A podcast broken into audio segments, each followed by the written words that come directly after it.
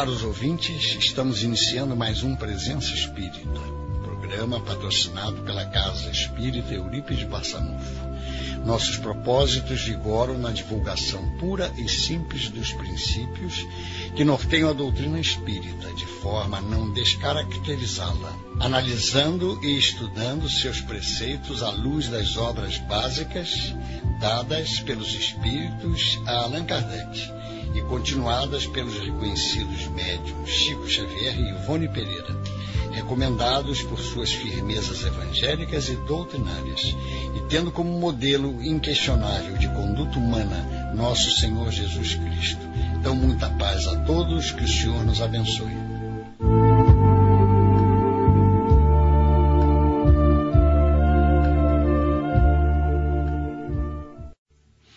Então, meus amigos da nossa casa espírita, Eurípides Bassanufo, da nossa rádio Rio de Janeiro, a emissora da Fraternidade, que leva o pensamento espírita para tantos e tantos companheiros que sintonizam 1400 AM, que o nosso programa hoje, na nossa casa espírita, Eurípides Bassanufo, possa atender a todos esses companheiros, companheiras que escutam a nossa programação.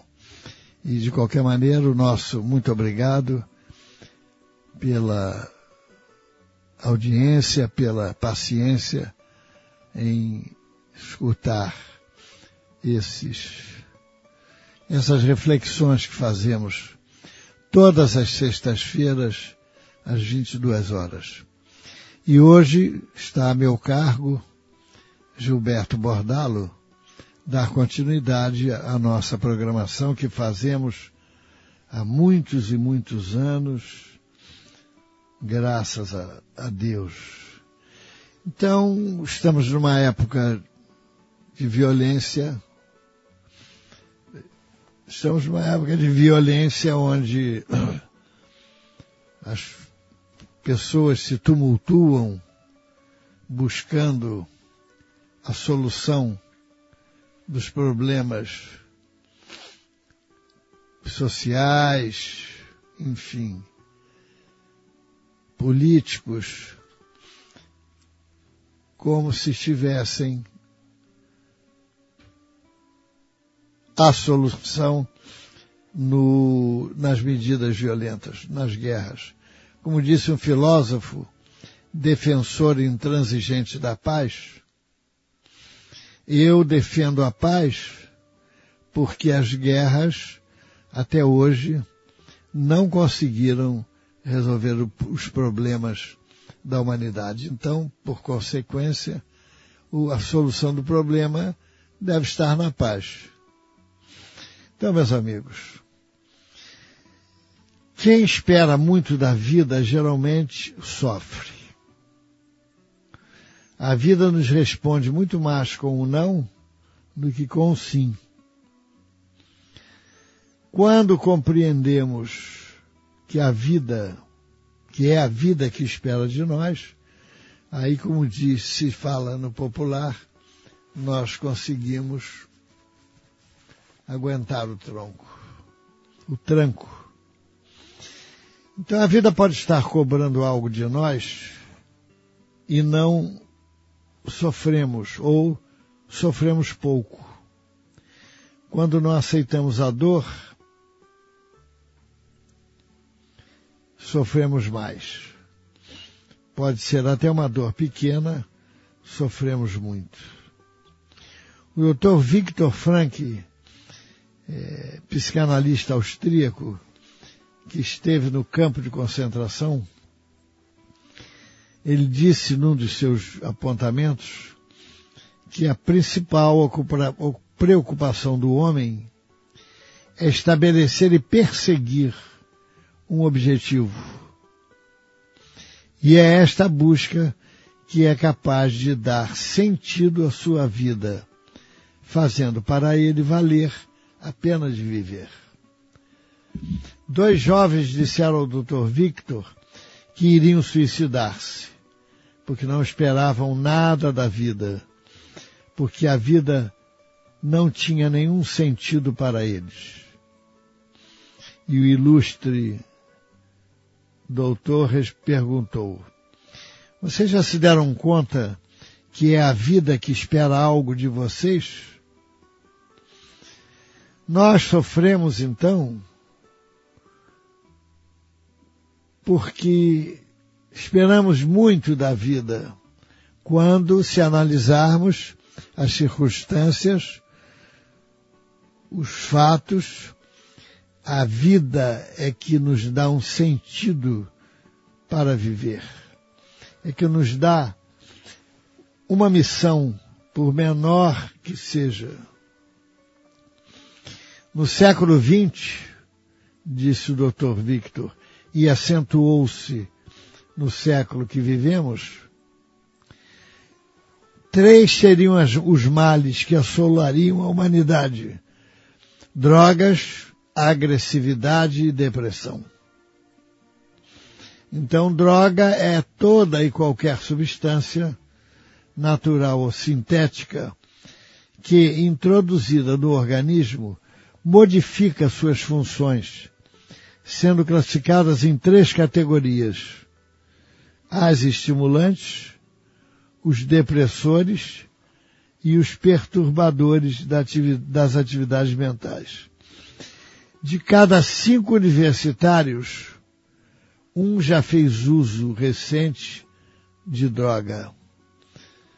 E 70% dos que ficam dependentes não conseguem se livrar das, das drogas. É uma pesquisa feita. Segundo estudos especializados, a agressividade na infância baixou a faixa etária de 15 anos para 10 anos. Na pergunta 746 de O Livro dos Espíritos, Kardec indagou dos benfeitores se o assassínio é um crime aos olhos de Deus. E eles responderam, sim, um grande crime, pois aquele que tira a vida a um semelhante interrompe uma vida de expiação ou de missão, e nisso está o mal. Então, meus amigos, com isso nós podemos compreender que ninguém nasce com a missão com o objetivo de praticar o mal. O mal é uma criação do homem, trazendo por consequência o sofrimento. A dor é uma criação do homem. O homem cristalizou-se no mal e por isso a sabedoria divina usa a própria dor como elemento de despertamento da criatura. Como disse o Dr. Bezerra de Menezes,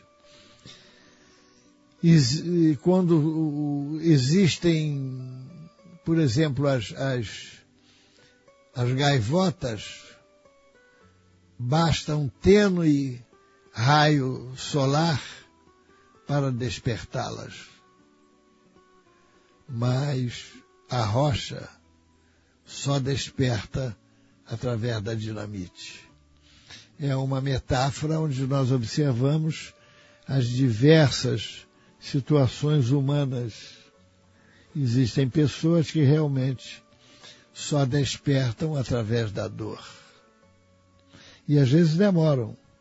Demoram, porque também nós dizemos que a criatura só muda, só para de sofrer quando cansa quando está cansada do sofrimento. Então, basta acompanharmos o noticiário da televisão, por exemplo, dos jornais, para constatar que a violência está em todo lugar e acontece com uma frequência cada vez maior. Objetivos escusos levam a mídia a informar cada vez mais sequestros, estupros, crimes, assaltos enfim, toda ordem de violência. A desculpa é que precisam informar a população e faturar, porque esse noticiário desperta o interesse dos leitores. Pesquisas informam que em nossa cidade o Disque Denúncia recebe em média mais de 100 denúncias diárias de violências contra crianças. O noticiário é farto, como se vê. Na escola, lemos, outro dia, a professora foi espancada após seis meses de ameaças, porque avaliou abaixo de sofrível o desempenho de uma aluna. Vamos pensar, será que não acontecem coisas boas e construtivas? Ou falta capacidade e interesse para encontrá-las e noticiá-las? Não, não é por aí. A exemplificar o interesse da mídia pelas comemorações espíritas do centenário de Chico Xavier. É claro que é saudável levar a informação de um homem único em nosso tempo pelo amor que dedicou às criaturas e a obra psicográfica sem uma nódoa que legou à humanidade. Mas ao Espiritismo hoje sempre interessa a qualidade e não a quantidade. Na fila do cinema, o senhor distribuiu um cartão que dizia o Espiritismo prega a caridade, em seguida pediam dinheiro. A doutrina requer crentes convictos e convertidos, e não apenas convencidos.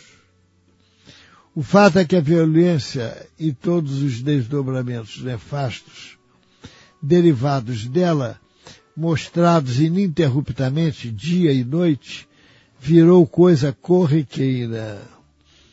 Então vamos exemplificar. No tempo da guerra, no Oriente Médio, em Beirute, todos lutavam contra todos. Eram balas de metralhadoras, morteiros no chão, enquanto bombas e foguetes partiam de aviões e navios. As imagens eram as mesmas. De morte, aflição e desespero. Casas e prédios destruídos aleatoriamente. Um dia, um amigo perguntou a um casal vindo de lá por que não se mudavam. Responderam, não, nós nos, não nos incomodamos mais já estamos acostumados com tudo aquilo. E nós? perguntamos. Embora nem sempre nos passe pela cabeça, a verdade é que nós também nos acostumamos com a violência que enfrentamos no Brasil. Estamos tão acostumados a ela que até nos pegamos rindo nos considerados programas de humor na base da violência. As chamadas pegadinhas, por exemplo, onde a violência é o tema de alguns quadros, onde eh, esses quadros despertam o maior interesse e a violência e o ridículo das personagens são motivos de gostosas risadas da família espremida no sofá da sala. É uma realidade que nós vemos. Não fica por aí o sucesso de alguns desenhos animados onde o principal personagem, o herói, é preguiçoso, glutão e gosta de passar o próximo para trás e levar vantagem em tudo sempre que pode. É o líder de audiência e exemplo para as nossas crianças. Riem as crianças, riem os, os pais.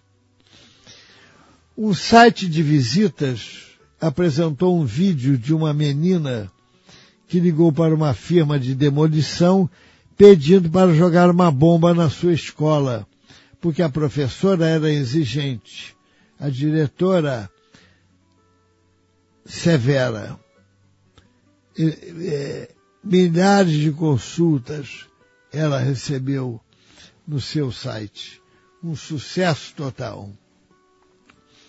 Esquecemos que estamos lidando com espíritos imortais que até os sete anos de idade, quando se apertam os laços da encarnação, e a criança é um barro mole, pronta para receber as informações que lhe chegam aos olhos e aos ouvidos, conforme informa Emmanuel no livro Religião dos Espíritos. Embora o conceito de preservação da vida esteja gravado em nossas mentes, esse bombardeamento vulgar e incessante da violência está banalizando e adormecendo esse sentimento de valor supremo que a vida tem.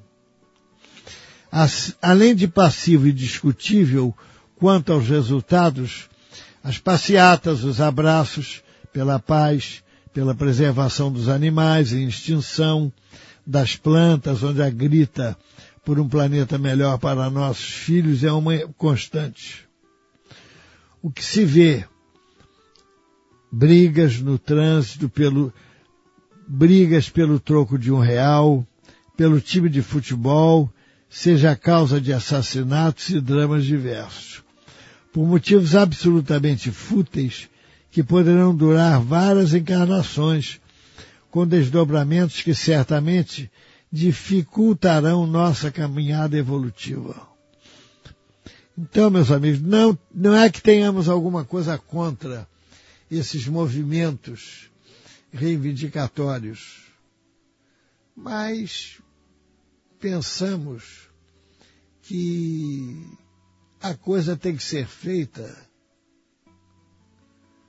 mais abrangente.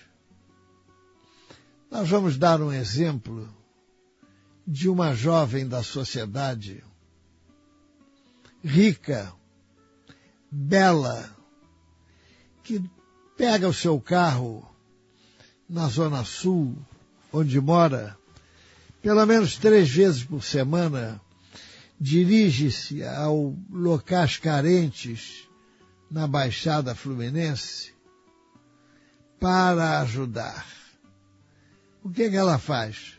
Não leva dinheiro, não leva palavras de especialistas para mudar este ou aquele comportamento. Não. Ela simplesmente se entrega ao prazer, à alegria de ajudar.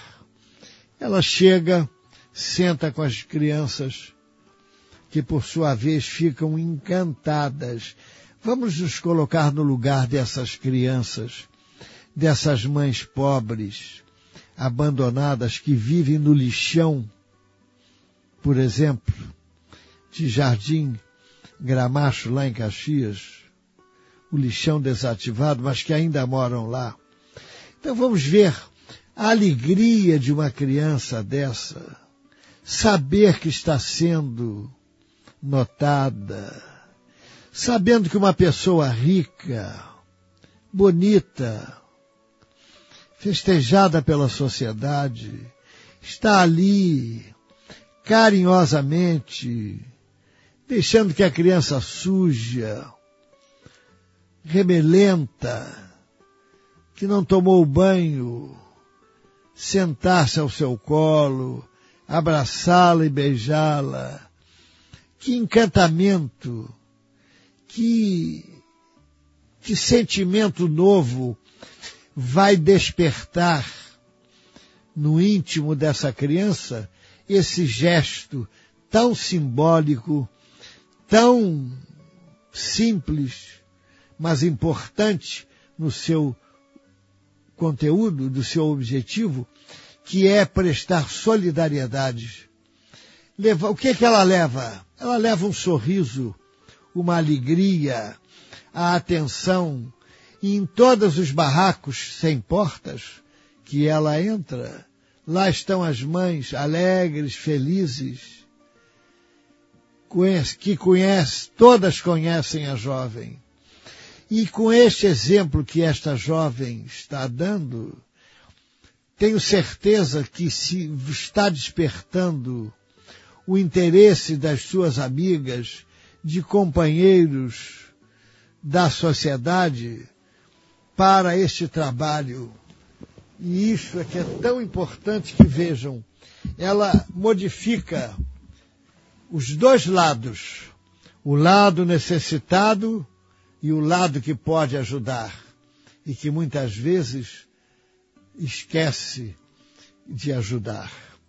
Então é uma, uma, uma situação tão simples que, no entanto, se nós utilizássemos o nosso tempo, não precisa muito não, mas o tempo que temos disponíveis, se nós diminuíssemos, por exemplo, a cota de tempo inútil, me permitam dizer, que muitas vezes despendemos diariamente à frente da televisão, assistindo programas de baixa qualidade, programas de violência, se nós diminuíssemos um pouco esta cota de tempo para utilizar, por exemplo, as nossas mãos para fazer algo em favor desses menos assistidos, se nós diminuíssemos esse, esse tempo para visitarmos hospitais, abrigos, asilos, quantos deles estão necessitando de amparo. Agora mesmo, nós vamos citar o, a, o grupo assistencial Dona Meca, que fica na rua Gazeta da Noite 302, ali na Taquara, quem sobe a Rodrigues Caldas. E este grupo, que surgiu do desejo de um número de irmãs de, usar, de ajudar as crianças especiais, está lá erguido no, na sede própria, atendendo mais de 200 crianças especiais, sem perguntar a religião, sem cobrar um tostão, e passa por dificuldades financeiras. Então, por que não podemos ajudar? Por que não podemos visitar este grupo, entrar no site, que hoje é muito confortável na internet, para saber, conhecer o trabalho dessas irmãs. Além disso, mantém a Casa Lar, numa rua próxima do, da instituição, onde abriga 24 horas cerca de 15 crianças em regime total de acolhimento, porque não tem parentes, muitas delas não se conhecem os parentes, então por que não ajudar? Podemos ir, se moramos perto, em Jacarepaguá. Então, meus amigos, o mundo só irá mudar quando as pessoas mudarem. É uma grande verdade. O mundo não se fará mudar por decreto. E a violência só vai arrefecer quando nos entregarmos de corpo e alma à educação, ao espírito de solidariedade nessas criaturas. Então, meus amigos, nós sabemos que existem é, entidades e pessoas preocupadas, como nós citamos agora, o Dona Meca, com o futuro do planeta, desejando um mundo melhor para nossos filhos. E nós perguntamos, e como, como estamos preparando nossos filhos para habitarem este planeta melhor? É verdade que as causas apontadas são as mais diversas. Miséria é uma delas, mas a violência está nas camadas econômicas mais altas também. Basta apreciar uma reunião de condomínio e a incontinência verbal, agressões por palavras e até físicas acontecem, principalmente nos prédios onde a taxa condominial é mais alta é uma realidade. A verdade é que o pano de fundo de tudo isso é a degradação moral. Perguntaram certa feita a Chico Xavier qual seria a sentença que deixaria para a humanidade. E ele respondeu de uma maneira simples, mas muito importante. Seria obrigatório constar na fachada de cada casa, de forma bem visível, o amai-vos uns aos outros, como eu vos amei, que Jesus nos ensinou. E vejam, quando Jesus, fazendo um parênteses, despedia-se dos apóstolos, ele disse, um novo mandamento vos dou, que amai-vos uns aos outros como eu vos amei. Então vejam, Jesus falou durante os três anos de apostolado exaustivamente no amor. Por que que ao final da vida ele fala, chama a atenção de todos para uma nova forma de amar. Porque um novo mandamento é uma coisa nova. Então, uma nova forma de amar. E a novidade deste mandamento está justamente nisso. Amar diferente do que temos amado. Amar como Jesus nos amou. Porque se fizermos assim, as coisas vão mudar muito. O materialismo inventou máquinas capazes de sustentar o mínimo esforço físico para o homem na terra, mas não lhe suprimiu as aflições do espírito. Hoje existe uma máquina, por exemplo, já está em fabricação, que recompõe a estrutura do avião se ele está em combate e sofreu um dano causado por um artefato. Ele terá recursos, não sabemos como, de reconstrução da sua equipagem. Então, nós temos no plano da supercultura, podemos dizer assim, como diz Emmanuel, conquistas inimagináveis, mas não obstante, no campo da fraternidade temos dificuldades. Eu conheço, por exemplo, uma determinada vila residencial que paga um IPTU caro no lugar nobre de Jacarepaguá, que dos oito moradores, meia dúzia não se dão. Mas um, por razões completamente equivocadas, fúteis e inúteis, por, por, por manterem apenas seus pontos de vista. Então veja, quando que nós vamos estabelecer a fraternidade?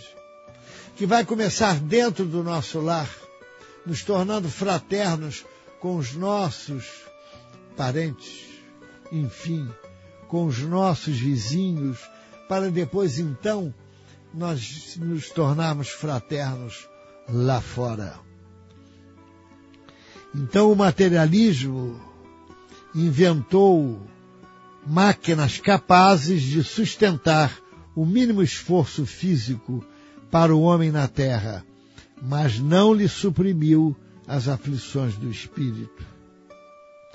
Quanto mais supercultos os povos do planeta, sob o ponto de vista do cérebro, mais ampla taxa dos sofrimentos de natureza moral. André Luiz fala com muita atenção. Somos convocados hoje a trabalhar na desmontagem das armadilhas do suicídio e no combate à praga da obsessão, desarticulando as brechas do tédio e do desânimo da angústia e da descrença. Está lá no livro dos Espíritos que uma das razões do suicídio é o tédio, a ociosidade e o desamor das pessoas. Então vejam, é, é o tédio, melhor dizendo, a ociosidade e a alta saciedade das criaturas. Quer dizer, as criaturas se refestelam nos valores, nas conquistas materiais, buscando a felicidade, esquecidas de que não traz felicidade, traz prazer. E esse prazer é temporário, porque atrás de uma compra vem outra compra maior, e por aí vai sucessivamente.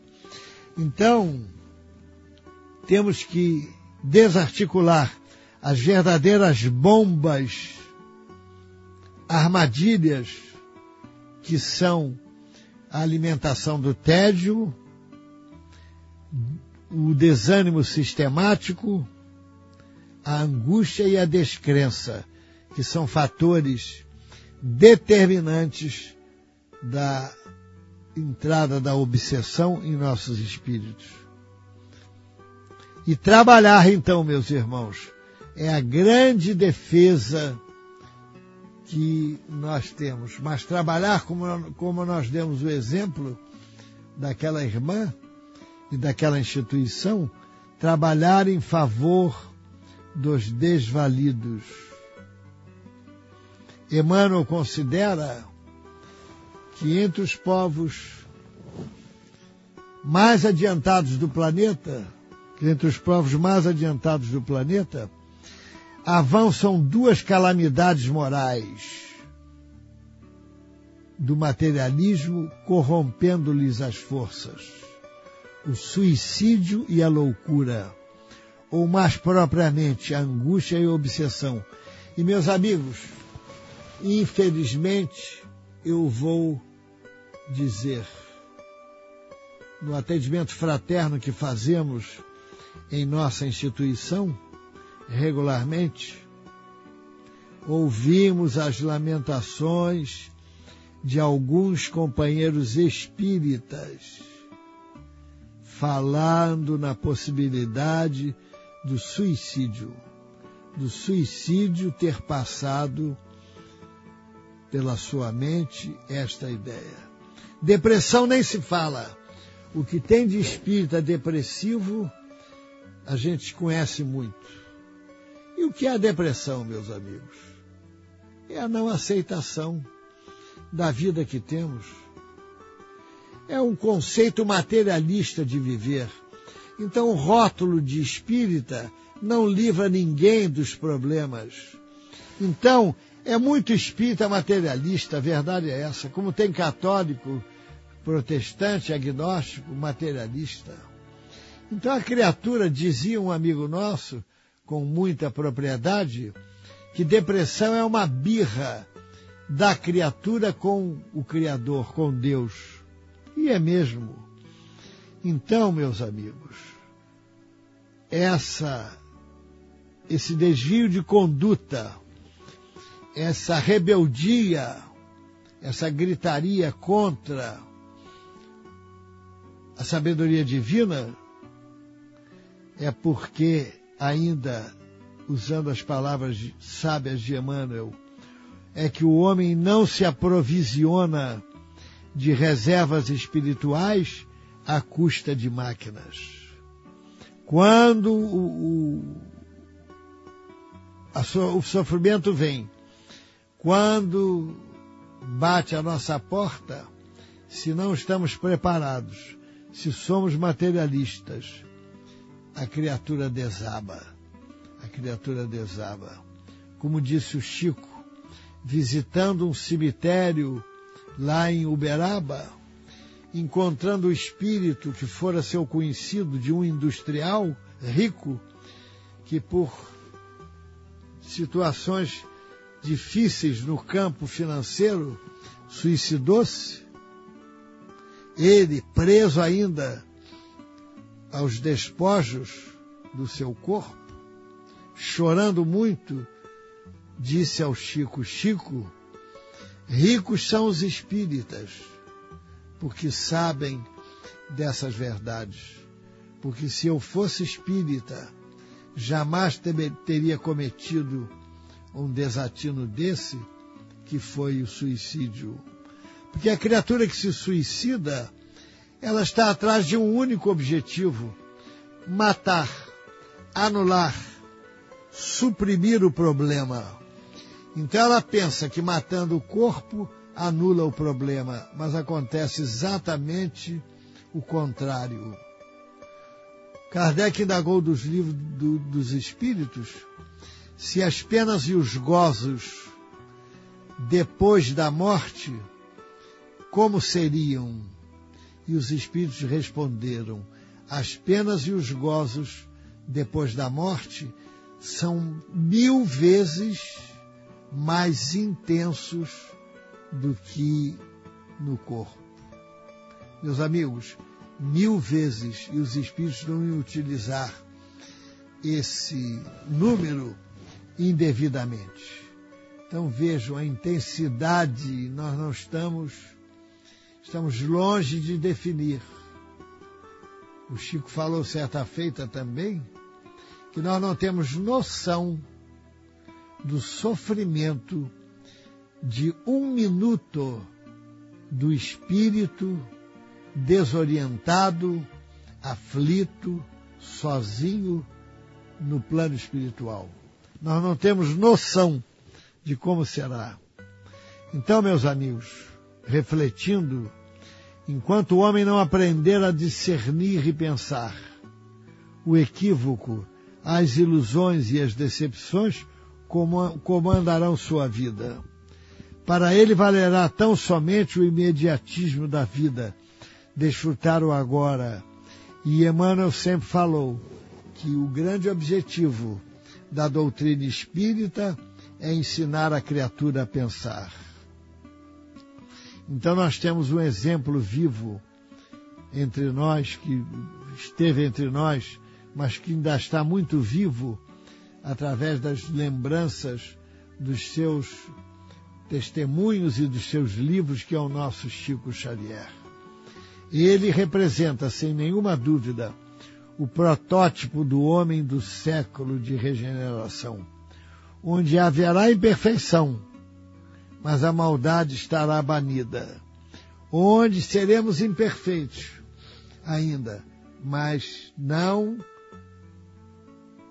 movemos a maldade, moveremos a maldade de caso pensado, friamente como acontece hoje. Então, conosco, espíritas, a responsabilidade de viver na terra o cristianismo puro que Jesus ensinou. Mas, infelizmente, a acomodação, a rotina, a excessiva preocupação com a vida material inibe nossas faculdades espirituais, nos tornando criaturas pouco produtivas, espiritualmente falando.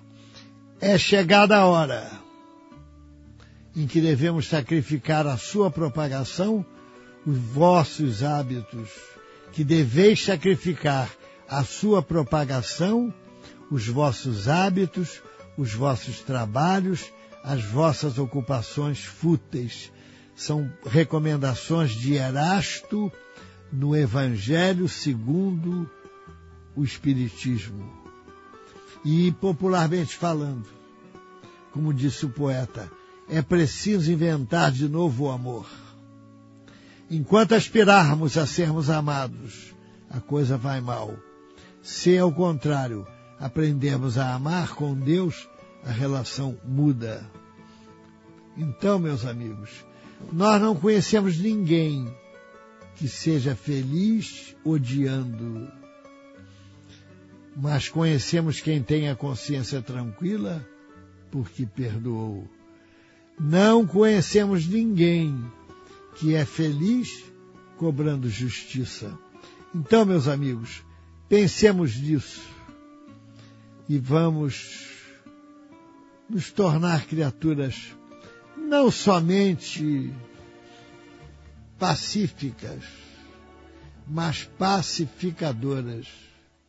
Porque o pacífico é uma criatura que pode estar na dele, como se diz, Agora, o pacificador, ele é dinâmico, porque ele é pacífico e vai levar a pacificação aos outros, vai disseminar, vai plantar a pacificação onde há a discórdia, onde há a inquietação, onde há a insatisfação. E ele vai fazer isso através dos seus sentimentos da sua tranquilidade, da sua serenidade. Então, meus amigos, vamos disseminar a serenidade onde existe a inquietação, a bondade onde, onde vigora a maldade, a paz onde existe o sentimento de guerra, o amor onde, de, onde vigora o sentimento do ódio.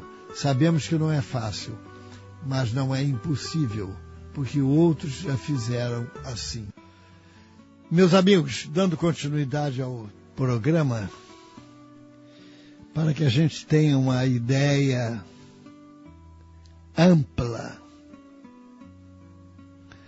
do da posição espiritual elevada do nosso Chico Xavier, que fazia questão de encobrir essa posição sempre que possível. Certa feita ele estava com uma amiga, um grupo de amigas, e esta amiga mais chegada ao seu coração contou-me esta passagem. Quando foram fazer a prece depois de uma psicografia, no seu lar, começou a despontar na altura do seu coração um foco de luz materializado. Todos ouviram. E quando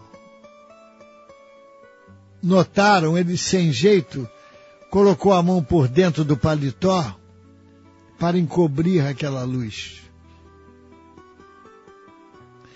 Não conseguiu. Então ele virou-se de, de, costas para a parede, de, de, de frente para a parede, de costas para os amigos, e a luz despontou pelas suas costas na direção do coração. Então esse é era o amigo Chico Xavier. Certa feita ele conversava, estava com um amigo, e este amigo, no momento de silêncio, começou a pensar naquelas irmãs, a lembrar naqueles companheiros assíduos da peregrinação que ele fazia aos sábados.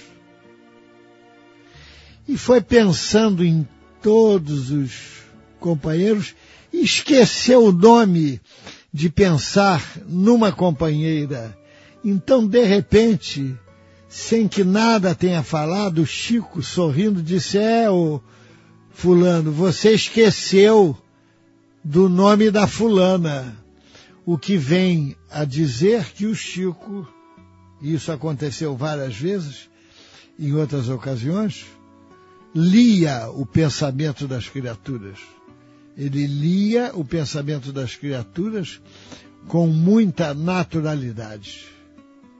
Certa feita em sua casa, um rapaz que estava num grupo de pessoas que tinham autorização para ir na sua casa, e às vezes esse grupo levava uma ou outra pessoa necessitada ou que estava simpatizando com a doutrina. E esse rapaz foi lá no grupo, naturalmente, levado por alguém mais chegado ao Chico, e o Chico permitiu a entrada, e ele então estava na casa do Chico e notou com desagrado o cheiro de urina de gato que estava no ambiente. O Chico estava conversando a uns três, quatro metros de distância do rapaz. Veio vindo, veio se aproximando dele. Quando chegou perto dele, perguntou: Meu filho, você gosta de gatos? Ele já ficou um pouco ressabiado. E respondeu que gostava de gatos. Então o Chico continuou: Você tem gatos? Não, eu não tenho gatos, mas estou até pensando em comprar um gato e adquirir um gato. Aí o Chico então disse: Pois é, às vezes as pessoas vêm aqui, estranham esse cheiro de, de gato, mas é que são muitos gatos, a gente às vezes está ocupado, não tem tempo de limpar. Então, é, o rapaz ficou sem graça e mais uma prova patente de que o Chico lê o pensamento das pessoas. Mas para completar, temos uma passagem significativa quando o Chico guardava dois ou três gatos em casa e um deles, e ficavam sempre no seu quarto, e um deles estava doente, estava com diarreia, o Chico chegou e pensou em pedir à empregada da época que limpasse na primeira hora da manhã aquela situação desagradável. Nisso surge Emmanuel, sempre Emmanuel, e diz, ô Chico, você que atendeu as pessoas, que deu conselhos durante tantas horas lá no centro, agora você vem para casa e vai exigir de uma moça que trabalhou o dia inteiro, que promoveu a alimentação, a higiene da casa, que lavou as suas roupas, que passou a vassoura, enfim, que deixou a casa em condições de habitação. Você vai exigir dessa moça provavelmente cansada, que ela faça este trabalho que compete a você fazer? Então o Chico, sem muita graça, tomou de um balde, um esfregão, água, e comandado por Emmanuel, limpou uma vez, limpou, perguntou se estava bom, bem, Emmanuel disse que não, que continuava indo o cheiro. Enfim, limpou por umas três ou quatro vezes até que Emmanuel se desse por satisfeito de não ficar nenhum resquício de sujeira e nenhum odor desagradável no ambiente. Uma grande lição que o nosso Chico deu e encerramos, meus amigos, falando sobre a reencarnação imediata, confirmando que André Luiz fala. André Luiz fala que tem espíritos que estão há 10 mil anos na Terra sem a mínima consciência se estão encarnados ou desencarnados. Eles desencarnam, ficam no plano espiritual, reencarnam sem tomar conhecimento desse período e o Chico disse então o seguinte: Muitos espíritos, quando desencarnam, ficam por aqui mesmo. Têm medo do desconhecido, ficam por meses e anos no aconchego do próprio lar, usufruindo do calor dos seus familiares. Alguns reencarnam, digamos, sem terem ido ao plano espiritual. O apego deles é tão grande e a receptividade que encontram é tão estreita que acabam reencarnando quase de imediato. O espaço decorrente entre uma encarnação e outra varia de espírito para espírito. Alguns levam tempo para reencarnar, mas outros reencarnam em questão de poucos meses. É isso, meus amigos. A sabedoria do nosso Chico Xavier. E ele, como disse John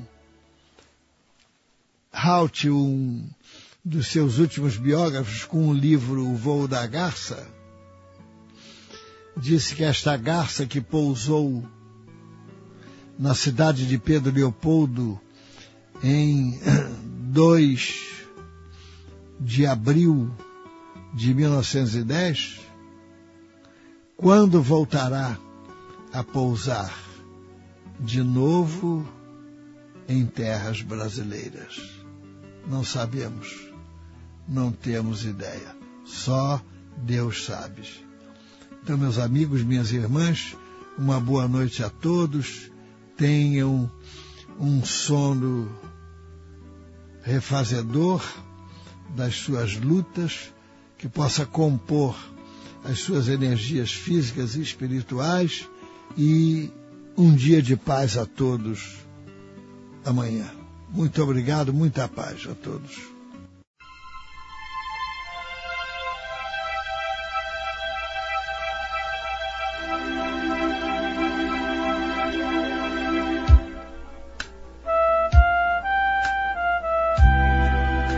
Caros ouvintes, a Rádio Rio de Janeiro apresentou o programa Presença Espírita, patrocinado pela Casa Espírita Eurípides Bassanufo.